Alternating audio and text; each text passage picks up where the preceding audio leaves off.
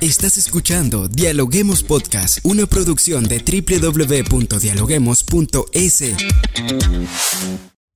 A continuación, Rangira Briseño debate junto a expertos, académicos y estudiantes los temas más curiosos del planeta. Hola, ¿qué tal amigos? Saludamos a todas las personas que nos sintonizan a esta hora a través de la www.dialoguemos.es como siempre, les saluda Rangira Briseño, lista ya para dialogar con los académicos de las universidades más importantes del país. Bien amigos, y este fin de semana arranca el feriado más extenso para los ecuatorianos durante el 2022. Se trata de la fiesta del carnaval, la cual va a durar cuatro días seguidos que suman a un fin de semana regular. Más de dos días de descanso tendrán los ecuatorianos para disfrutar de esta temporada de vacaciones que se extenderá desde el sábado 26 de febrero hasta el martes 1 de marzo. ¿Qué vamos a hacer durante todo este tiempo? Es un feriado largo, podemos aprovecharlo para descansar o quizás para visitar algún sitio turístico.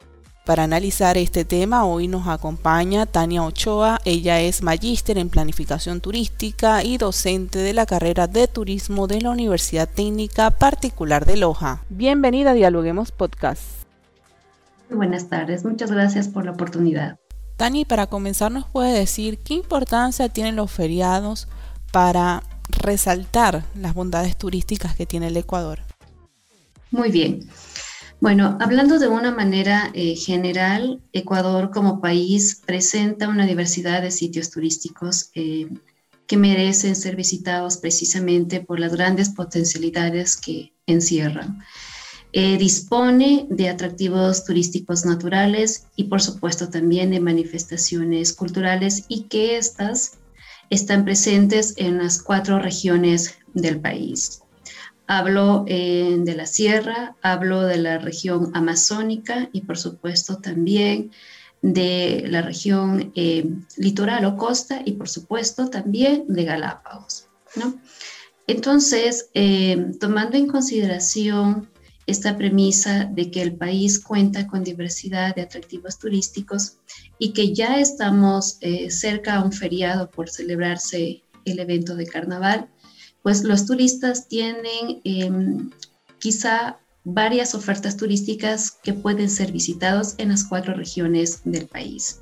Tania, ya que nos resalta la biodiversidad del Ecuador, coméntenos, ¿qué se puede hacer en la Amazonía ecuatoriana? Hablando principalmente de la región amazónica, que esta región pues está conformada por seis provincias y las cuales pues me permito mencionarlas, Sucumbíos, Napo, tenemos la provincia de Orellana, también la provincia de Pastaza, eh, Morona Santiago y también la provincia de Zamora Chinchipe.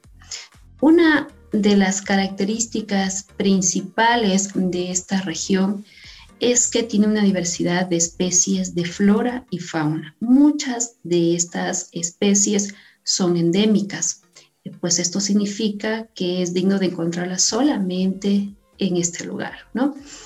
Entonces, eh, dadas esas características y potencialidades turísticas, podemos desarrollar diferentes actividades turísticas en esta región, entre las cuales podemos mencionar el turismo cultural, el turismo de aventura, eh, también ecoturismo, y por supuesto, eh, de la misma forma podemos desarrollar, o los turistas tienen la oportunidad de poder hacer turismo comunitario que son todas estas actividades eh, muy demandadas eh, precisamente por los turistas en tiempos de COVID, ¿no? Entonces, em, todas estas, em, tomando en consideración estas características y potencialidades, las diferentes instituciones han planificado em, una serie de eventos, ¿no? Con el fin de atraer la demanda turística y, por supuesto, pues con la finalidad de poder reactivar la economía local ya que durante este feriado que está próximo,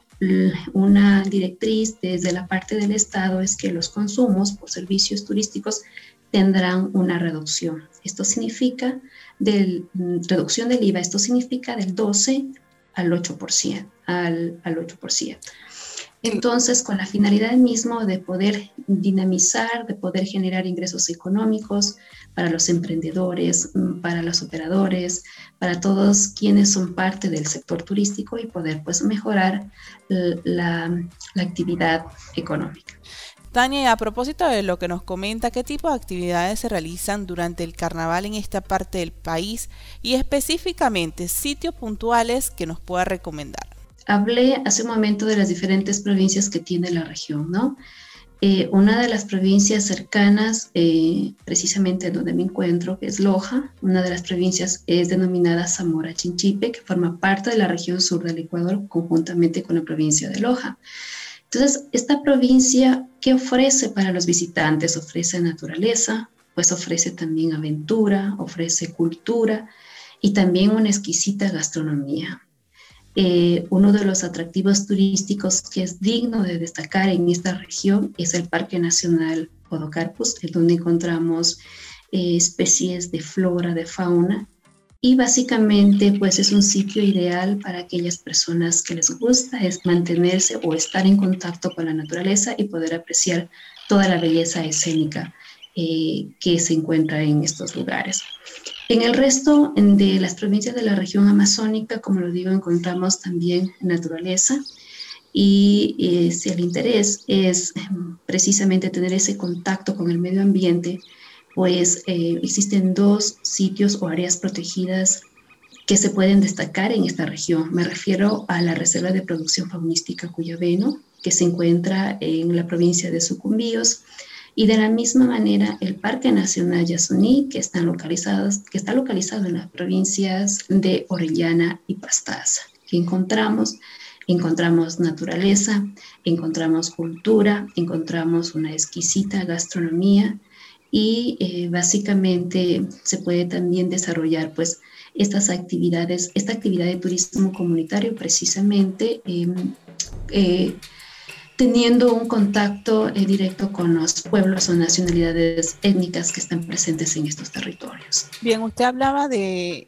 las tradiciones, pero en el caso de Loja, que habrá disfraces, reinas, olor, ¿qué, ¿qué se acostumbra a hacerse en Loja durante el carnaval?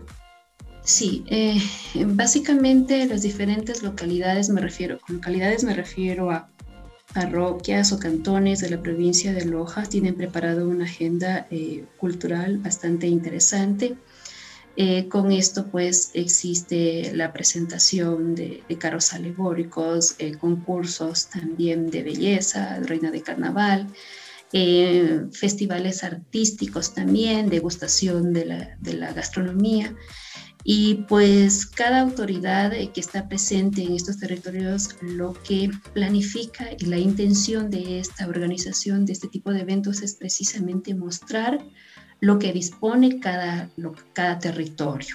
Entonces con esto pues me refiero a la gastronomía, como dije hace un momento, a la cultura mismo, a la participación en eventos artísticos, culturales, danza, música en sí. Maravillosa, Tania, las recomendaciones que nos has dejado el día de hoy. Pero a propósito de este frío de carnaval, sabemos que el presidente Guillermo Lazo ha dado una especie de incentivo para reactivar el turismo que ha sido uno de los indicadores más golpeados, sobre todo después de la pandemia. ¿Cómo lo ve? Sí, efectivamente lo es. El hecho de que se ha podido levantar eh, las restricciones por parte del COE nacional eh, es posible desarrollar este tipo de, eventos que están ligados precisamente a este feriado, ¿no? Entonces se convierte en una oportunidad o quizás son los primeros pasos para dar inicio a esta reactivación que tanto necesita el turismo. No podemos decir que básicamente ya se va a dar la reactivación como, como tal, sino que sí quizás se convierte en la puerta de entrada para lograr esta, esto que como bien sabemos el turismo ha sido uno de los sectores de mayor afectación a causa de la pandemia. Pero también es importante siempre tomar en cuenta y no debemos descuidarnos de, los, de la aplicación de los protocolos de bioseguridad y es necesario que a la par con, con el desarrollo de las distintas actividades siempre lo hagamos con responsabilidad eh, cuidando pues y también velando por la seguridad de las demás personas. ¿Alguna reflexión final que nos quiera dejar? Sí, eh, invitarlos em, a hacer turismo local. Eh, o hacer turismo interno, porque es necesario siempre pensar y aportar desde nuestra posición con esa reactivación que tanto el país lo necesita para mejorar pues los ingresos económicos y por supuesto también las condiciones de calidad de vida. Entonces siempre pensemos en visitar eh, los recursos, las potencialidades que presenta nuestro país y posteriormente poder también pensar en desarrollar un viaje de forma internacional. Primero es lo nuestro. Gracias Tania por acompañarnos, así que ya saben, a cuidarse durante este feriado de carnaval, a cumplir todas las medidas de bioseguridad emitidas por el COE Nacional y a disfrutar, ya sea con amigos, con familia, de este feriado largo. Muchas gracias, a usted muchas gracias. Gracias por escucharnos. No se olviden de seguirnos en nuestras redes sociales, Facebook, Twitter e Instagram como Dialoguemos Info y visitar nuestra página web dialoguemos.es. Soy Rangira Briseño y seguimos dialogando en podcast. Esto fue Dialoguemos Podcast. Escucha todos los programas de Dialoguemos Podcast en www.dialoguemos.es. Suscríbete para no perderte ningún episodio. Estamos en Spotify. Sigue escuchando Dialoguemos Podcast, el nexo entre la academia y la comunidad.